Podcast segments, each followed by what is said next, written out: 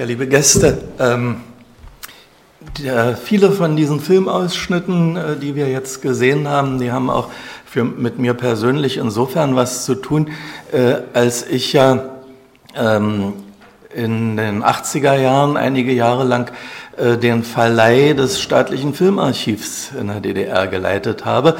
Und da hatten wir äh, viele dieser Filme, ob es 400 Millionen sind, Neue Erde, Regen selbstverständlich, die hatten wir da im Verleih äh, und wurden ab und zu in Filmclubs gespielt, auch in diesen Jahren, in denen äh, Joris Evans äh, für seine politische Haltung in der DDR verpönt war, aber für ähm, die äh, das, was er eigentlich als äh, Klassiker geleistet hat, da äh, machte man dann doch keine Abstriche. Ähm, außerdem habe ich dann auch Gelegenheit gehabt, mehrere Leute kennenzulernen, die mit Joris Evans eng zusammengearbeitet haben, beziehungsweise ihn oft getroffen haben. Nämlich äh, will ich darauf hinaus äh, meinen Chef, Wolfgang Klaue, der Direktor des staatlichen Filmarchivs, äh, der hat über all die Jahre, die 70er und 80er Jahre Kontakt mit Joris Evans gehalten. Sie haben sich immer wieder getroffen im Ausland. Äh, Klaue war auch oft in Paris und äh, bis zum Jahre 88 bestand dieser Kontakt. Ähm, aber was das Schwierige daran war, das, darauf werde ich jetzt noch zu sprechen kommen.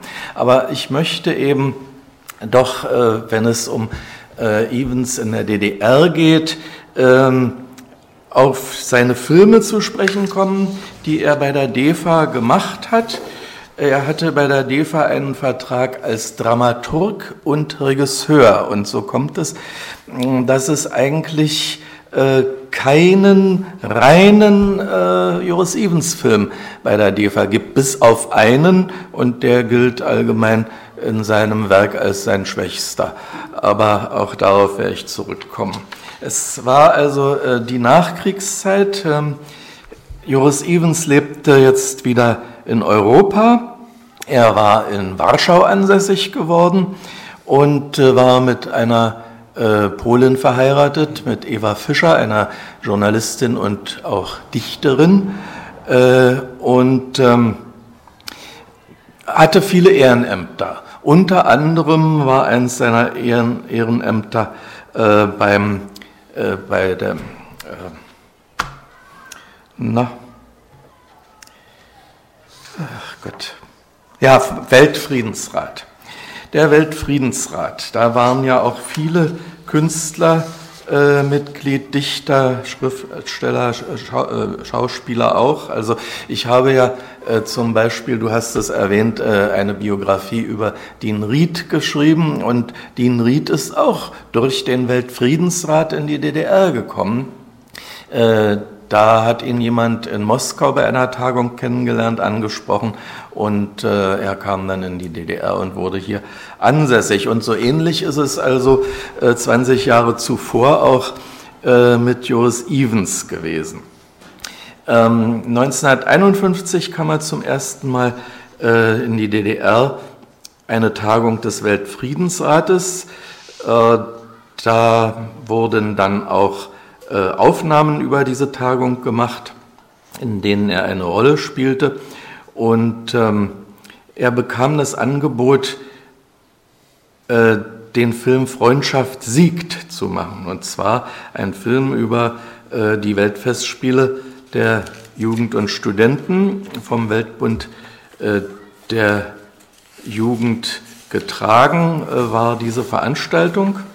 Und äh, diese Weltfestspiele von 1951 wurden äh, in Zusammenarbeit mit Moss-Film gemacht, sodass ähm, zwar äh, der Joris Evans die künstlerische Oberleitung für die DEFA hatte, aber es gab auch noch jemanden ähm, für äh, Moss-Film und das war Ivan Pyrjev, der hier eingesetzt worden war und äh, der ihm so manchmal, dem Joris Evans manchmal doch das Heft sehr stark aus der Hand nahm. Äh, es waren junge Regisseure als Regieassistenten dabei, Konrad Wolf, äh, der ja später als Präsident der Akademie der Künste der DDR noch eine wichtige Rolle für Joris Evans spielen sollte. Und es waren zwei äh, junge Regieassistenten, die dann später viele Märchenfilme bei der DEFA gedreht haben ähm, und heute noch äh, unter uns sind. Äh, Walter Beck äh, und Siegfried Hartmann. Die arbeiteten also als junge Leute auch bei diesem Weltfestspielfilm mit. Ähm, Evans fühlte sich mehr als ein künstlerisches Feigenblatt äh, von Weltruf und oder wegen seines Weltrufs hier ausgenutzt. Der Film, der anderthalbstündige Film, äh, war sehr teuer. Er kostete 1,6 Millionen DDR-Mark. Es gab in den Hochzeiten äh, acht Aufnahmegruppen, die alle koordiniert werden mussten. Und ähm, der Film erreichte im Jahr 1952, er hatte also im, März, im, im April 1952 im Babylon, das war damals das äh, Erstaufführungskino in Ostberlin, im Babylon also gestartet und erreichte 1952 knappe zwei Millionen Besucher. Also es war schon ein Erfolg, wenn man auch sagen muss, dass ja damals Kinobesuche auch sehr äh, organisiert vonstatten gingen. Aber äh, trotzdem, glaube ich, muss man das anerkennen. Es gab dann Mitte 1953 schon ähm, den ersten Einbruch mit diesem Film, äh, weil jemand herausgeschnitten werden musste. Der Liberaldemokrat Karl Hamann war Minister für Handel und Versorgung. Der tauchte also in diesem Film auch auf wurde aber, war inzwischen verhaftet worden und wegen äh, Sabotage verurteilt. Und ähm, da musste der Film also geschnitten werden. Ab 1954 wurde er wegen mangelnder äh, äh, Aktualität gar nicht mehr eingesetzt. Ähm, Walter Beck, der damals also, wie ich sagte, Regieassistent war, ähm, sagte zu Günther Jordan, ähm, Evans ist leise, sachlich, kollegial, nachsichtig. Was interessiert ihn? Die Girlande, die beim Hausschmücken herunterfällt. Der Stein in der Entrümmerungskette, der sein Ziel verfehlt. Die Stadt Berlin begehbar zu machen. Mit dieser Haltung ist Evans seinen beiden Partnern hilflos ausgeliefert. Evans schluckt und steckt es weg. Thorndike, also Andre, Andre, Andrew Thorndike äh, war daran auch beteiligt. Thorndike sieht seine Chance und tritt von vornherein mit Anspruch auf. Pirjev kommt und ist von Anfang an der Generals. Matridje Namenja, schauen Sie zu mir. Er gibt die Ordre, nicht Evans. Pirjev will die große Geste, den Siegtaumel, das Aufwärts. Und äh, Günther Jordan äh, schreibt, dieser Film sei also filmische Gigantomanie in Bild, Musik, Text und ein Sieg der Logistik über die Kunst. Evans selbst sagte, für mich ist das Filmemachen ein schöpferischer Prozess, in dem die Dinge vertieft werden und nicht mit Ornamenten verziert werden müssen. Das ist ihm also in diesem Film nicht äh, ganz gelungen. Aber er war froh, dass er im Film eine Szene bewahrt hat, in der eine junge Engländerin über den Tod ihres Bruders im Koreakrieg in Tränen ausbricht und ein junger Koreaner sie tröstet. Ja, der nächste, also ähm, das sagte ich schon, ja, ähm, Evans hatte also einen Vertrag für Dramaturgie und Regie. Den nächsten Film hat er aber völlig in eigener Regie gemacht.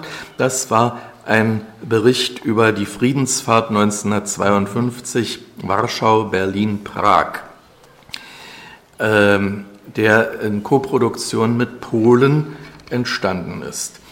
Die Friedensfahrt wurde ja zwischen Polen und der CSSR 1948 ins Leben gerufen äh, um die Verständigung zu fördern. 1950 war erstmals eine DDR-Mannschaft dabei und 1952, als nun dieser Film äh, gedreht werden sollte, äh, führte die Friedensfahrt erstmals auch über deutschen Boden.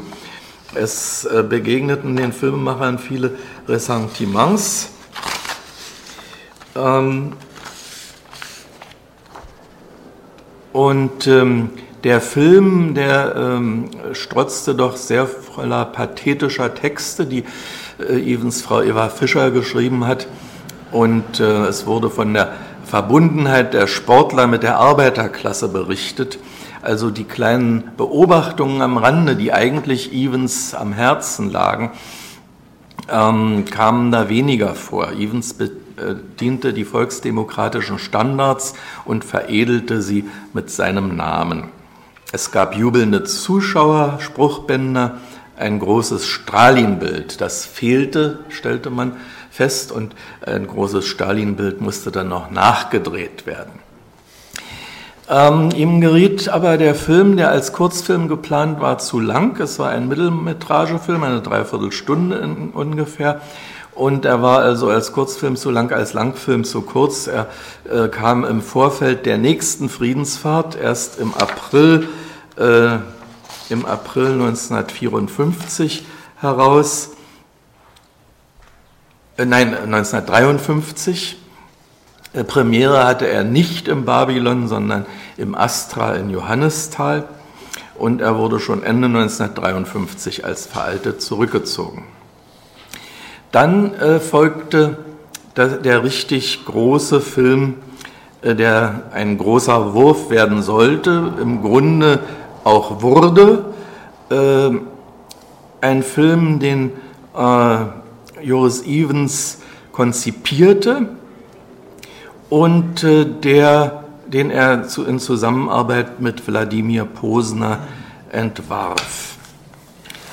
Ähm, das war der Film Lied der Ströme äh, über das Leben von Arbeitern an den großen Strömen der Welt, ihre Ausbeutung, Auflehnung, ihr Zusammenwirken im Weltgewerkschaftsbund. Der war nämlich auch Auftraggeber dieses Films und Co-Produzent. Der Weltgewerkschaftsbund machte es möglich, dass äh, tatsächlich Aufnahmen in aller Welt gemacht werden konnten von verschiedenen Teams aus diesen Ländern.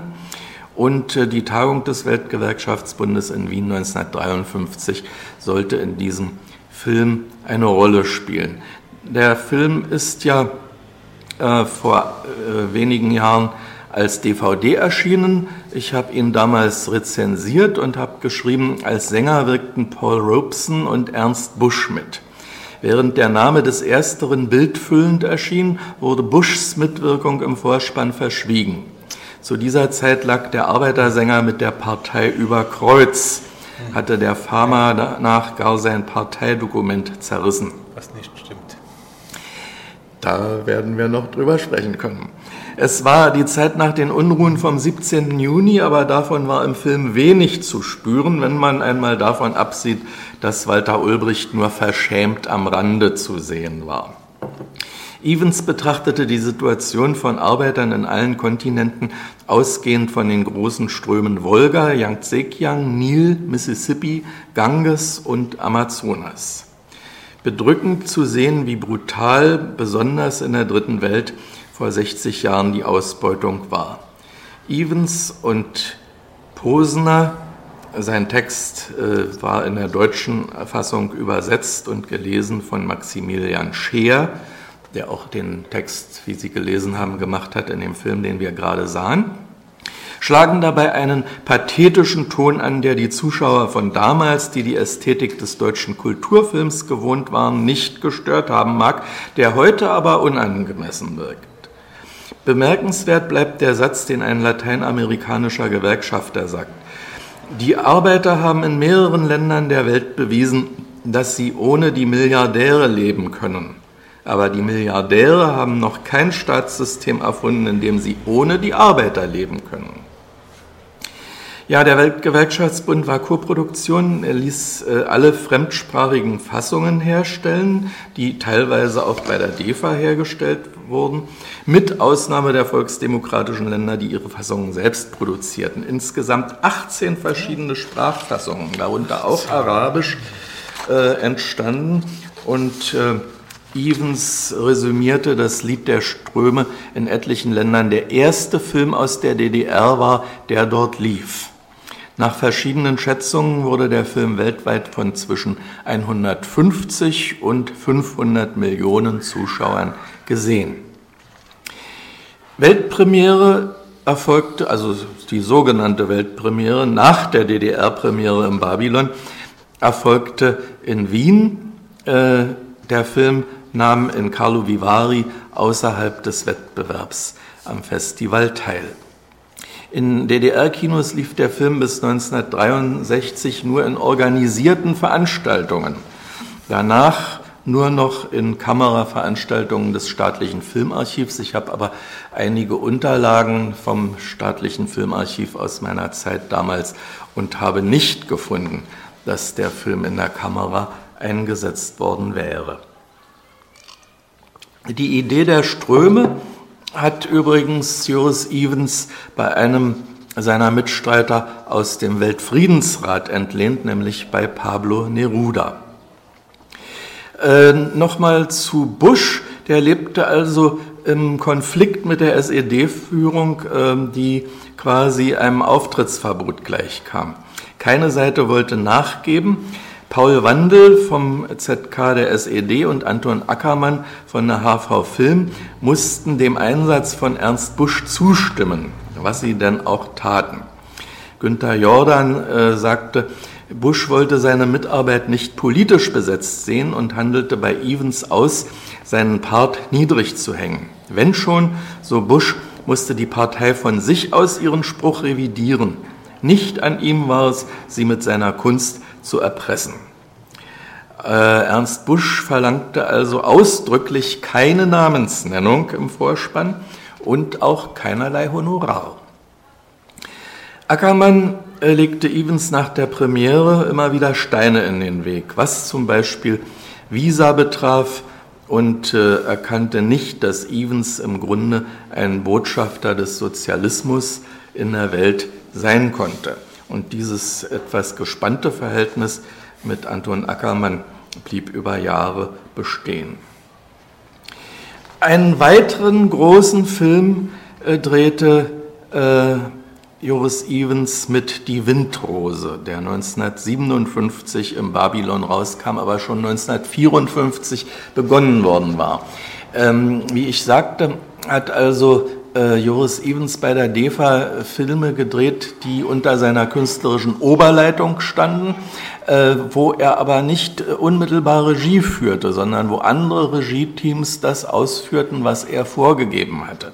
Und ein solcher Film war die Windrose, die schon 1954 äh, gedreht äh, oder die Arbeiten begannen.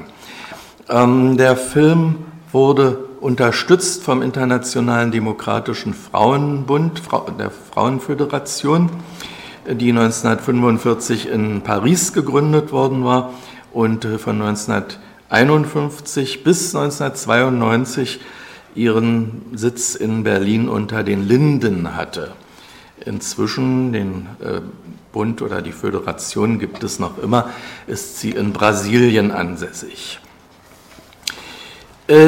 Das Konzept eines künstlerischen Dokumentarfilms, das Joris Evans hier entwickelte, war im Jahre 1954 etwas Neues bei der DEFA. Evans meinte, keine Massenaufnahmen zu äh, machen, sondern die soziale Frage im Individuellen zu stellen. Es sollte fünf Episoden in fünf Ländern von fünf Regisseuren geben. China, Sowjetunion, Brasilien, Italien und Frankreich. Das Buch war wieder äh, von Wladimir Posner. Äh, wieder arbeitete Maximilian Scheer an diesem Film mit. Ähm, es sollte ein Film werden, der auf elementaren Vorgängen beruht, die auch politisch uninformierte Frauen verstehen können. Keine Motive, die in einigen Ländern die Zensur auf den Plan rufen würden. Ähm, als Überraschung kam als erstes der Beitrag aus China. Es wurde kein Heldenepos, sondern eine sozial determinierte Geschichte, die eine Regisseurin machte, Wu Kuo-yin. Und ähm, was damals eben auch noch sehr neu und ungewöhnlich war, auch die französische Episode äh, wurde von einer Regisseurin verantwortet. Das war äh, Yannick Bellon. Und äh, die Yannick Bellon war bis ins vergangene Jahr als Regisseurin aktiv, aber wir haben jetzt äh, doch Grund, ihrer zu gedenken, denn Anfang diesen Monats ist sie äh, im Alter von 95 Jahren in Frankreich gestorben. Ja, äh, Sergei Gerasimov legte die sowjetische Episode vor. Jorge Amado arbeitete bei diesem Film als Autor der brasilianischen äh, Episode mit und Alberto Cavalcanti äh, oblag die Zusammenstellung. Es gab äh, Spielszenen, also es war kein äh, reiner Dokumentarfilm, es war ein Episodenfilm. Und ähm, hier wirkten zum Beispiel äh, Simone Signoret und Yves Montand mit. Ähm, als Sprecherin äh, fungierte Helene Weigel. Es waren also doch illustre Namen in diesem Film vertreten. Selbstverständlich gab es Westreaktionen mit dem Propagandavorwurf. Äh, was aber weniger erkannt wurde, da, das war, dass es in Wirklichkeit ein neuer Evans geworden ist. Er brach aus aus Formen und Formeln, er wendete sich stärker dem alltäglichen Leben zu, äh, zeigte ein neues Frauenbild und äh, das äh, war also ein äh, Film, der durchaus in die Filmgeschichte hätte eingehen können, aber er war viel zu selten zu sehen und ähm, ist heute nicht mehr sehr populär. Günther Jordan, auf den ich immer wieder zurückkomme und ich empfehle Ihnen das Buch, äh, das er über Joris Evans in der DDR geschrieben hat und das heute zu erwerben ist. Ähm, Günther Jordan äh, sagte, die Windrose war der Gegenentwurf zu Lied der Ströme. Die Ausgangslage war in beiden Filmen die gleiche. Das Bewusstsein seiner selbst war kein individuelles, es war ein kollektives. Und das Sein, die Existenz, das eigene war nur durch Änderung der Umstände, innerhalb derer es existierte und funktionierte, veränderbar. Äh, auch dieser Film wurde in der DDR nicht breit eingesetzt. Es, es gab einen Einsatz für Matinees. In Abendvorstellungen äh, wurde der Film nicht gezeigt. Man war der Meinung, dass äh, die Leute sowieso abends nicht einen langen Dokumentarfilm sehen wollen. Und das äh, war also damals weniger üblich, gab es nicht. Und der Film ist aber immer wieder ähm, eingesetzt worden. Seine Zulassung wurde bis 1976 verlängert, aber er ist entsprechend sehr selten gezeigt worden. Äh, Joris Evans hing an diesem Film und er hat sich äh, zu seinem 70. Geburtstag eine äh, Vorführung genau diesen, dieses Films gewünscht. Ach so, das geht ja hier noch weiter. Ähm, ja, Joris Evans ähm, ritt immer wieder auf mehreren äh, äh, Sätteln und ähm, deswegen, er hatte ja, wie gesagt, seine Mitarbeiter, die er anleitete, äh, Schnittmeisterinnen wie Ella Ensing, auf die er sich verlassen konnte. Und ähm, darum äh, machte er auch immer mehrere Filme äh, parallel. Der Film Mein Kind war ein Kurzfilm, äh, den er während der Arbeit an ähm, Lied äh, der Ströme, äh, an, an äh, Windrose gedreht hat. Und ähm, er hatte wieder das Konzept entwickelt. Äh, Posner war auch Mitregisseur dieses Films. Alphons Machals wirkte mit und ähm, sie waren auch wieder sehr stolz, Helene Weigel, äh, mit der ja Joris Evans schon seit Anfang der 30er Jahre bekannt war, als er äh, schon in Berlin mit Brecht zusammentraf, nicht erst im Exil, schon damals, ähm, dass also äh, Helene Weigel sich auch aus Freundschaft zu ihm zur Verfügung stellte. Ähm, dieser Film äh, war äh, ein Konzept, dass ein Kind geboren wird, überall in der Welt. Unter Mühen und Opfern werden die Kinder großgezogen. Die Mütter, stand im, im, Konzept, die Mütter bewahren sie vor Unheil und Gefahren und erziehen sie zu ehrlichen, friedliebenden Menschen. Eines Tages kommt der Krieg und nimmt ihnen die Kinder. Von diesem Schicksal sollten Mütter und Kinder in Zukunft bewahrt werden.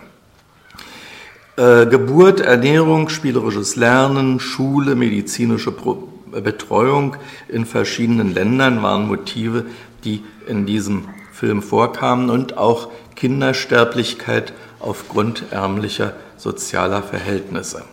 Bild, Text und Kommentar verschmolzen hier zu einer meisterhaften künstlerischen Einheit.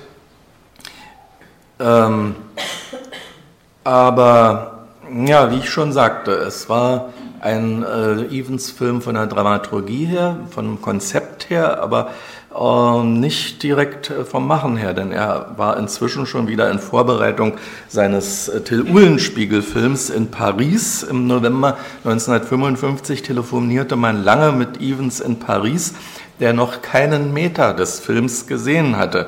Und er erklärte sich schließlich damit einverstanden, dass nicht Regie, sondern künstlerische Oberleitung Joris Evans im Vorspann erscheinen durfte. Dezember sah er den Film und war beeindruckt. Von der Agitationsabteilung des ZK der SED wurde gerügt, dass der Film das Gefühl ansprach. Weder antiimperialistische Thesen noch Aufmärsche auf dem Roten Platz Gegenstand waren. Äh, es wurde zwar vom Studio für die Mitarbeiter der Heinrich-Greif-Preis beantragt, aber dem wurde nicht stattgegeben. International ist dieser Film, dieser kleine, aber sehr schöne Film, ein Erfolg geworden. Ja, ich erwähnte schon ähm, die Abenteuer des Till Uhlenspiegel, ein Film, der 1956 äh, fertig wurde, äh, Ende 1956 Premiere in Paris hatte und äh, 1957 gleich am Anfang des Jahres in der DDR im Babylon gestartet wurde. Es wird verschiedentlich äh, behauptet, dass ähm, der Gérard Philippe, der Hauptdarsteller, der schließlich auch die Regie übernahm, äh, dass der äh, die Idee hatte, Charles de Costas Roman Till Uhlenspiegel zu verfilmen. Ähm, das ist nicht so. Also Schon seit den 30er Jahren hat äh, Joris Evans immer wieder versucht, diesen Stoff zu verfilmen. Und ähm, in Paris war es dann, dass Georges Sadoul, ein Filmwissenschaftler, äh, auch wusste, dass Gérard Philippe sich für diesen Stoff tatsächlich interessiert. Und äh, da hat er die beiden zusammengebracht und die haben dann beschlossen, ähm, diesen Film gemeinsam zu machen. Bei der DEFA hatte der Eulenspiegelstoff schon in den 40er Jahren in der Dramaturgie gelegen. Günter Weisenborn arbeitete daran und äh, auch Berthold Brecht, äh, der ja mit Weisenborn auch äh, befreundet war, unterstützte dieses äh, Motiv. Aber es kam nicht zu einer Verfilmung, blieb dann eine ganze Weile liegen. Ähm,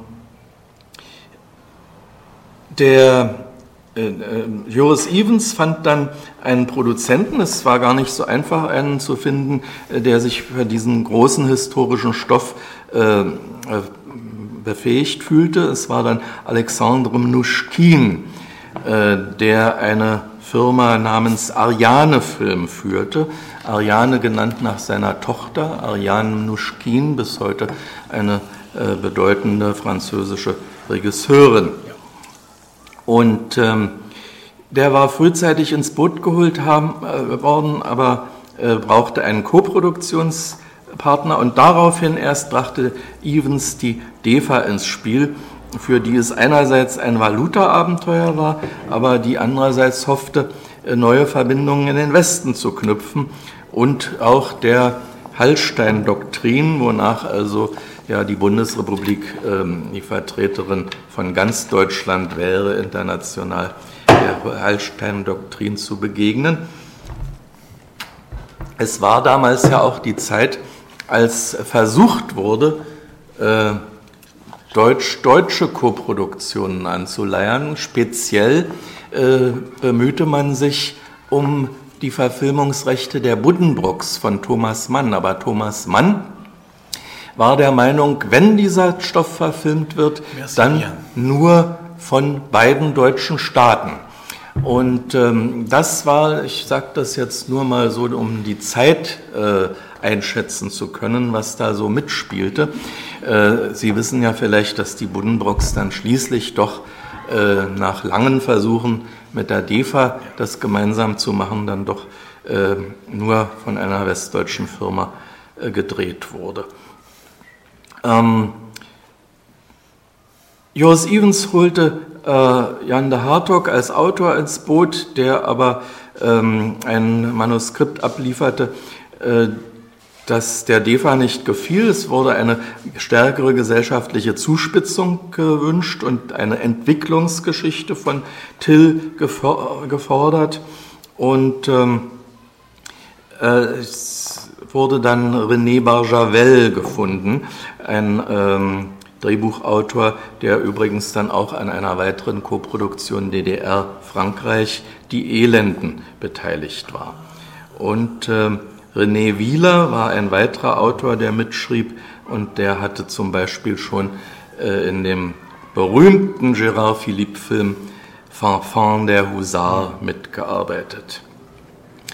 Auch äh, Philipp selbst schrieb am Buch mit und äh, in Zusammenarbeit auch mit Joris Evans äh, entstand das Szenarium dieses Films. Mit Beginn der Dreharbeiten im Februar 1956 stellte sich endgültig heraus, dass Philipp ein sogenannter denkender Schauspieler war, der sich viele darstellerische und optische Lösungen überlegt hatte und seine Vorschläge schneller als Evans, äh, die seinen einbringen konnte, schon ähm, äh, vorlegte. Also äh, ich weiß nicht, ob man sagen kann, dass Philipp von Evans über, dass Philipp Evans überfahren hatte, aber der im Spielfilm unerfahrene Regisseur überließ vieles an der Regiearbeit seinem Hauptdarsteller und zog sich auf eine beratende Rolle zurück. Äh, es ist der einzige äh, Spielfilm, an dem Joris Evans mitgearbeitet hat auch richtig am Set war. Er hatte schon mal an einem Spielfilm in der Sowjetunion mitgearbeitet, Kämpfer von Gustav von Wangenheim, der einzige äh, deutschsprachige Film, der im Exil entstanden ist. Und äh, da, warum aber äh, Evans da nicht äh, weiter dann also irgendwann aus dem Team verschwand, weiß keiner genau. Er hat sich, er ist manchmal gefragt worden, aber ähm, Evans scheute sich über diese Vorgänge in der Sowjetunion äh, zu sprechen. Ja, die Premiere von äh, Die Abenteuer des Till Uhlenspiegel stand unter einem ungünstigen Stern, weil nämlich kurz zuvor der Einmarsch sowjetischer Truppen in Ungarn vor, äh, stattgefunden hatte. Und äh, hier verglich man jetzt den Freiheitskampf der Niederländer gegen die spanischen Besatzer. Äh, speziell in der rechten Presse, mit der gegenwärtigen Situation.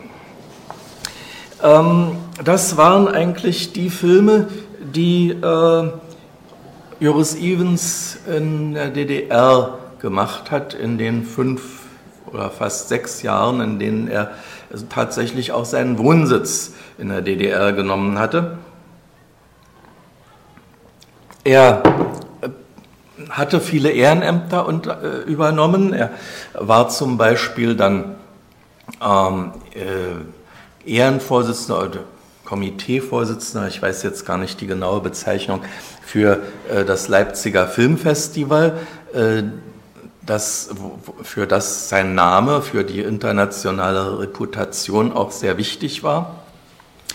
Aber ähm, er war also immer seltener in der DDR verfolgte Projekte im, äh, in Frankreich zum Beispiel, äh, was auch daran lag, dass ähm, er Geld verdienen musste. Also äh, er litt eigentlich bis an sein Lebensende äh, darunter, dass ähm, er zwar viel Ruhm hatte, dass aber äh, die Bezahlung nicht entsprechend gewesen ist. Und ähm, die ihn besucht haben, also zum Beispiel DEFA-Regisseur Winfried Junge oder eben auch Wolfgang Klaue, die berichteten, dass er doch eine kleine äh, wenig repräsentative Wohnung in Paris, allerdings mitten im Zentrum von Paris bewohnt hat.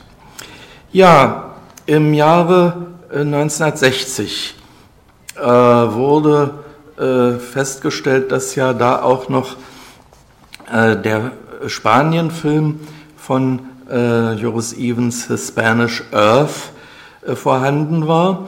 Ein Film, den er mit Ernest Hemingway äh, gemeinsam gedreht hatte. Und ähm, es war der Regisseur Alphonse Machals, der äh, im Frühsommer 1960 im Beisein von Evans dafür plädierte, dem DDR-Publikum diesen Film durch einen Prolog von drei bis fünf Minuten Länge nahezubringen. Und Evans stimmte dem zu.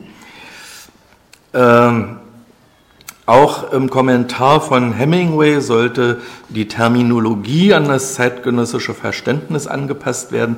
Beim Stil von Hemingway wollte man es belassen. Günter Jordan schreibt, Evans kannte die Sitten des Landes und die Riten der kommunistischen Bewegung. Der Auftritt Gustav Reglers würde aus dem Film entfernt werden müssen. Gewiss ein schmerzhafter Schnitt, aber der weiterhin große Film käme mit neuen Kopien nicht nur in der DDR zur Aufführung, sondern in allen sozialistischen Ländern, einschließlich Jugoslawien, China, Vietnam und Kuba. Vielleicht konnte der alte Film eine Rolle im neuerlichen Kampf um Spaniens Freiheit spielen. Also ließ er sich auf die Arbeit ein. Es darf nicht vergessen werden, dass also Franco nach wie vor in Spanien regierte. Was Gustav Regler betrifft, so war es ja so, dass der Schriftsteller 1943 im mexikanischen Exil aus der KPD ausgetreten war und äh, speziell auf Distanz zum Stalinismus ging. Das machte ihn zu einer Unperson. Ja, die künstlerische Oberleitung äh, sollte Joris Evans haben. Die Regie war bei Alphonse Machels oder Jochen Hadaschik. Diese ehemaligen äh, Assistenten waren in der Lage, Evans Stil zu treffen. Für die Übersetzung und das Verfassen der neuen Technik, äh, Texte wurde der Schriftsteller Kurt Stern gewonnen, der seine Frau Jeanne in die Arbeit mit einbezog. Äh, Kurt Stern sagte über Evans, er war der erste Holländer, dem ich südlich der Pyrenäen, also äh, im Spanienkrieg begegnete. Und er war anders als die meisten, natürlich nicht, weil er Holländer, sondern weil er Joris Evans war, ein Mensch, der einem schon nach den ersten paar Worten vertraut vorkommt, wie ein alter Bekannter, klug fragend, verständnisvoll zuhörend, von einer unvermittelt intimen Herzlichkeit im Blick, in der Stimme, im Lachen und im Ernstsein. Mitten im Getümmel als Künstler ein Soldat, als Soldat ein Mensch, als Mensch den Menschen ein Freund. Ähm,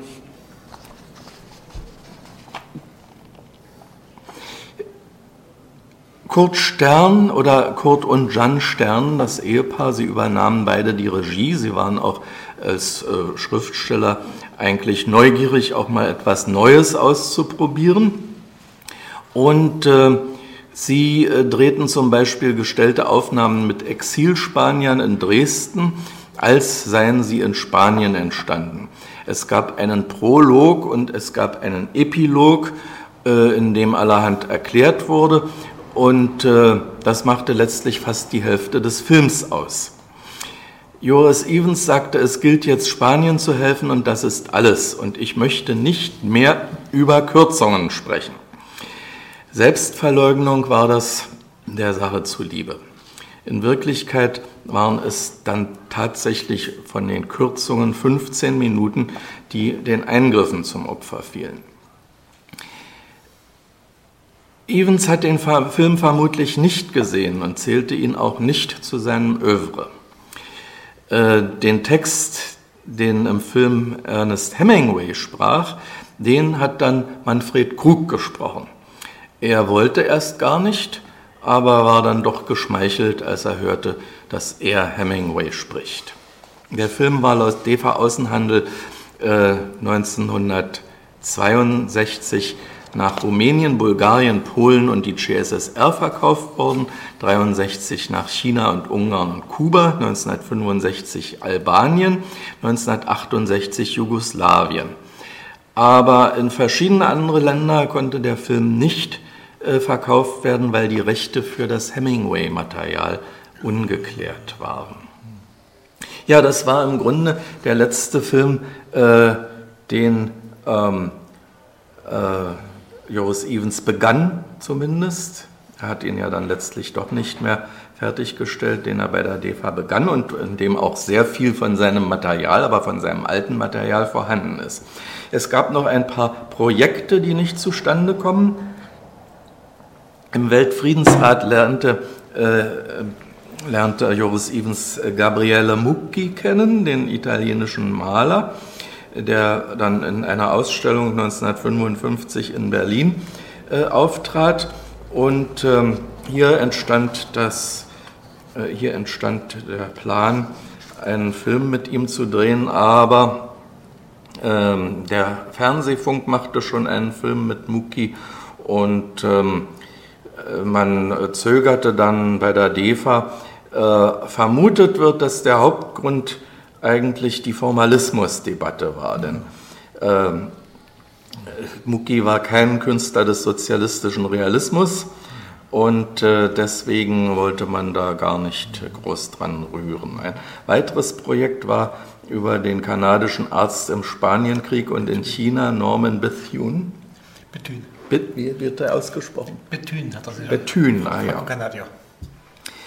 Ähm, das war eine Idee des österreichischen Regisseurs und Schauspielers Karl Parüla, der die Rolle gern spielen wollte und die er, äh, der den Stoff also an ähm, Joris Evans herantrug. Aber ähm, die Erfahrung mit äh, Abenteuer des Till Uhlenspiegel äh, zeigte ihm, dass er eigentlich zur Schauspielerführung nicht so gut geeignet ist und er wollte da nicht dran. Diese, dieses, dieser Stoff ist dann erst 1990 verfilmt worden von ganz anderen Leuten mit Donald Sutherland in der Titelrolle. Äh, ja, nun kommt dieses schwierige Kapitel, was mit äh, Evans und äh, der DDR. Ah ja. Soll ich das weglassen? Nee, aber ganz ein bisschen kürzen, ja, damit wir noch. Also, ähm, Evans war der DDR nach wie vor freundschaftlich verbunden, ging, äh, war ein regelmäßiger Besucher des Leipziger Filmfestivals. Wenn er nicht hinfahren konnte, ließ er sich durch seine erst Lebensgefährtin, später Ehefrau Marceline Loridon vertreten. Ähm, er veröffentlichte seine Autobiografie äh, erstmals in der DDR, nämlich in englischer Sprache, in dem DDR-Verlag Seven Seas, den Gertrude Kelvin damals leitete. Der, äh, die Autobiografie hieß The Camera and I. Zum äh, 70. Geburtstag gab es einen Festakt in Leipzig. Er wurde Ehrendoktor äh, der dortigen Universität ähm, und äh, er wurde Ehrenmitglied des Verbands der Film- und Fernsehschaffenden. Es wurde ein neuer Preis bei, der, bei dem Leipziger Festival ausgelobt, der Joris Evans Preis hieß. Ähm, es kam dann immer öfter zu Verstimmungen, zum Beispiel, weil sein Film Der 17. Breitengrad, ein, äh, eine französische Produktion gegen den Vietnamkrieg, äh, vom DEFA-Außenhandel nicht gekauft wurde für die DDR. Ähm, und ähm, schließlich erschien auch in niederländischer Sprache äh, das Erinnerungsbuch, die Memoiren von Joris Evans und da war ein neues Kapitel drin, Osteuropa, China, Kuba, Vietnam. Und hier äh, wurde entdeckt, dass da viel Lob für die sozialistische Entwicklung in China zu finden war. Und Äh, Sätze wie dieses Streben hatte ich jetzt gerade allmählich und in den letzten Jahren sogar in zunehmendem Maße in den sozialistischen Ländern, die einen Revisionismus der fundamentalen Prinzipien des Marxismus-Leninismus verfolgten, verweichlichen sehen.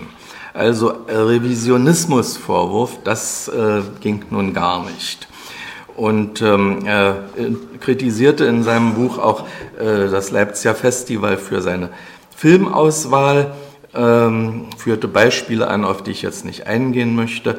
Und ähm, es kam dann eine, eine Anweisung von ganz oben, dass ähm, eine totale Nennungs-, Beziehungs- und Verbindungssperre, was Joris Evans betraf, äh, verfügt wurde. Er wurde also zur Unperson. Das wurde dann, äh, also die SED-Führung wollte keine Prinzipiendiskussion, die Evans ihr aufgezwungen hätte und ließ ihn daher fallen. Und äh, Karl Eduard von Schnitzler, der äh, in, beim Leipziger Festival eine Position bekleidete, nannte äh, Evans Haltung antisowjetisch, was auch ein sehr schwerer Vorwurf war. Ja, äh, die Akademie der Künste, deren korrespondierendes Mitglied äh, Joris Evans war, die äh, ließ sich aber nicht ganz so deutlich darauf ein. Er äh, bekam weiterhin Einladungen äh, nach Berlin.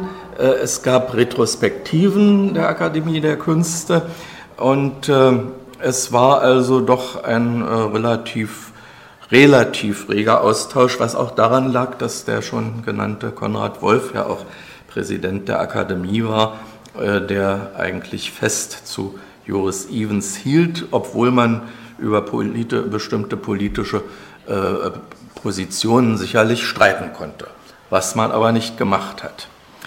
Ja, er be besuchte Studenten der DFFB in Berlin, aber kam nicht nach Ostberlin. Er war tatsächlich ein bisschen vergnatzt, auch als in den 80er Jahren wieder mehr äh, Annäherungsversuche von Seiten der DDR erfolgten. Ähm, er ist nicht wieder nach äh, Ostberlin oder in die DDR gekommen. Aber nachdem er, und das war ein großer Kraftakt, er war ja schon Mitte bis Ende 80, als er seinen letzten großen Film zusammen mit Marceline Loridan, eine Geschichte über den Wind, gedreht hat. Und dieser Film wurde dann in Leipzig aufgeführt, wozu er eingeladen war.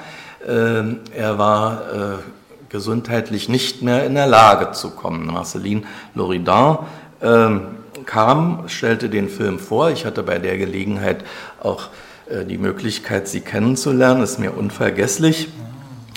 Äh, und sie trug dort ein Grußwort vor, in dem er unter anderem sagte, Vielleicht kann man meine Position mit der eines Katholiken vergleichen. Man weiß zwar, dass nicht alles richtig ist, aber man behält seinen Glauben.